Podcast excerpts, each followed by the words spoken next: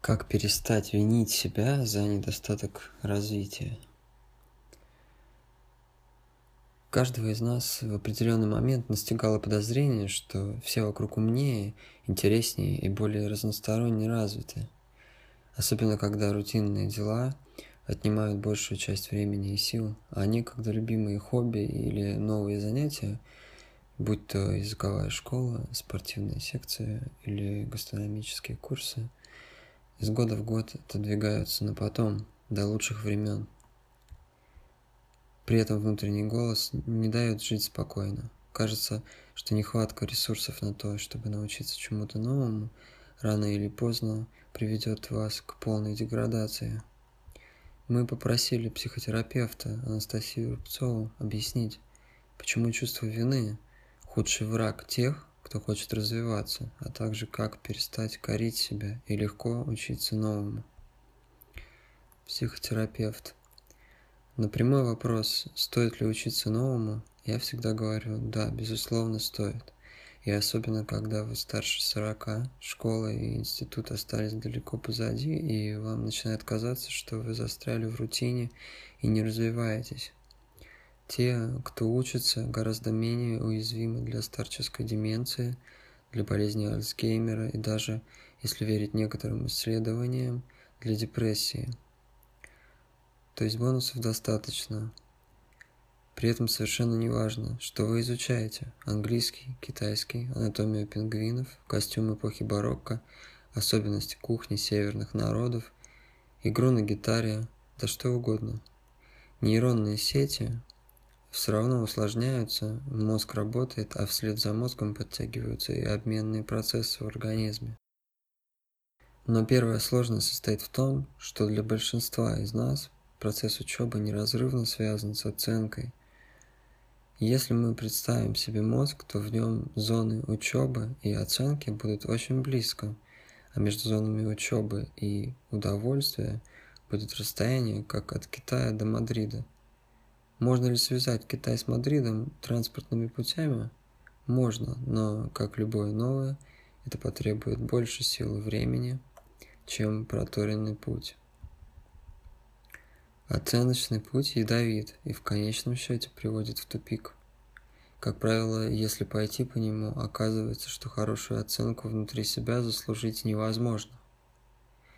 Там всегда будет недостаточно и мало, плохо стараюсь, и у других лучше, ругать меня некому, и надо себя заставить. Будет много вины, стыда и разрушительной злобы на себя. И на конечных станциях там я глупая, я хуже всех, часто уже совершенно иррационально. Постоянно выдерживать это напряжение невозможно, поэтому в какой-то момент психика – сдается, и мы говорим себе, да, у меня ничего не, не получается, все пропало. Запрусь дома и буду смотреть сериалы и винить себя. Потому что психика в этот момент действительно истощена атаками внутреннего ревизора. От всего выученного через силу с привкусом вины и бесконечной гонки мозг постарается как можно быстрее избавиться – Разбираясь, что он такое, этот внутренний голос, мы можем обнаружить, что это наша собственная агрессия. Просто ее острие направлено не наружу, не на самозащиту, не на изучение новых территорий, а внутрь, на себя. И можно, конечно, попробовать обвинить школу, где действительно мало думают о человеческом достоинстве, зато много критикуют и стыдят. Но в тех случаях, которые известны мне – Школа была вторичным фактором. Главная мелодия принадлежала семье. Тому, как в семье умели или не умели проявлять агрессию, за что хвалили и за что стыдили. И очень часто чувствовали ли родители себя полноценными и хоть в чем-то успешными. С виной и стыдом со всем этим коктейлем Молотова можно постепенно справляться, но главная задача – отделить его от процесса учебы. Я знаю, что это легко сказать и трудно сделать. Кому-то помогает знание о том, что внутренний критикующий голос, хоть и старается выглядеть полезным, на самом деле не имеет отношения к развитию. Он сам не развивается и нам мешает. Кто-то концентрируется на процессе, специально не думая о результате. Нет результата – нет оценки. Кто-то ищет сферу, свободную от атак внутреннего критика. Например, вы постоянно ругаете себя за то, что читаете мало книг, и в итоге совсем перестаете брать книги в руки. Зато ваши успехи в живописи вас самого мало волнуют. И рисуете вы с удовольствием. Грызете себя за невыученный английский, идите учить испанский. Упрекаете себя за то, что не занимаетесь спортом, научитесь вязать. Иногда такой парадоксальный подход работает. Можно искать лазейки. Мозгу все равно, чему учиться, лишь бы учиться. Но главное, пока внутренний ревизор говорит в полный голос, учиться бесполезно. От всего выученного через силу, да еще и с привкусом вины и бесконечной гонки – Мозг постарается как можно быстрее избавиться, вытеснить. Уж лучше просто расслабьтесь, сэкономьте себе время и силы. Еще одна сложность в том, что мы сплошь и рядом не учитываем уровень своего повседневного стресса, напряжения на работе, а часто и в семье. Нам кажется, что все нормально, я ведь так давно живу. А вот организму так не кажется – очень много раздражителей, э, требований со всех сторон, источников информации. В итоге у многих из нас постоянно высокий уровень адреналина, норадреналина, кортизола и ощущение, что мы живем на пределе своих сил. Так и есть. Как-то выживаем, адаптируемся, но на преодоление любой новой высоты – пойти учиться танцам или новым технологиям программирования или купить билет в театр уже нет сил. Важно разделить внутри себя желание знать больше и быть лучше.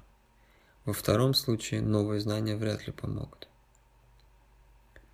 Часто это действительно требует мужества признать, что мы и так уже на пределе, и ни одна лишняя капля в чашу уже не поместится – Нужно сначала создать кое-какой запас сил, а потом бросаться штурмовать высоты.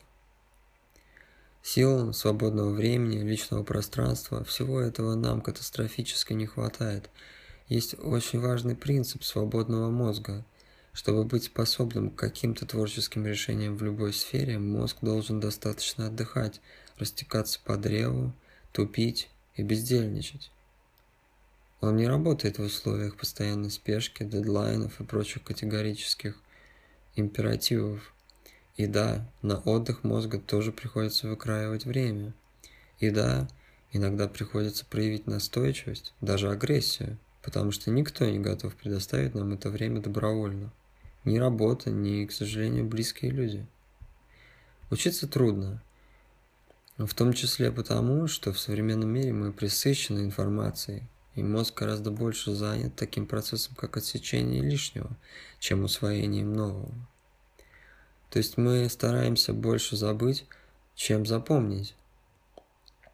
Бывает, что трудно переключиться на что-то принципиально новое, далекое от нашей профессиональной сферы. Да ты что, как бы говорит нам психика, на самое необходимое нет сил, а тут какое-то баловство. И сопротивляется. Интересно бывает разделить внутри себя желание знать больше и быть лучше, потому что во втором случае новые знания вряд ли помогут. Очень помогает, если хочется учиться, детская модель обучения через привязанность. Найти тренера или учителя, который будет вас восхищать до замирания сердца.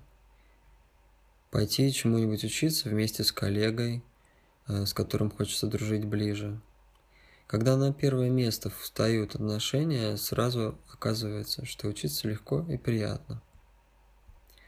Очень важно разделять полюса. Я достаточно хорош, но могу стать еще лучше, и я никуда не гожусь, и мне надо очень-очень-очень много стараться, чтобы меня хоть кто-нибудь полюбил. На втором полюсе горько, холодно, и никому из нас туда не нужно. И стоит помнить, что начало любого пути, хоть в тренажерный зал мы идем, хоть учим английский, хоть учимся играть на флейте, это время ошибок и неудач, неизбежных. И это время, когда нужно сочувствовать себе и жалеть, не стыдить, не ругать, а хвалить и сочувствовать. И попробовать снова –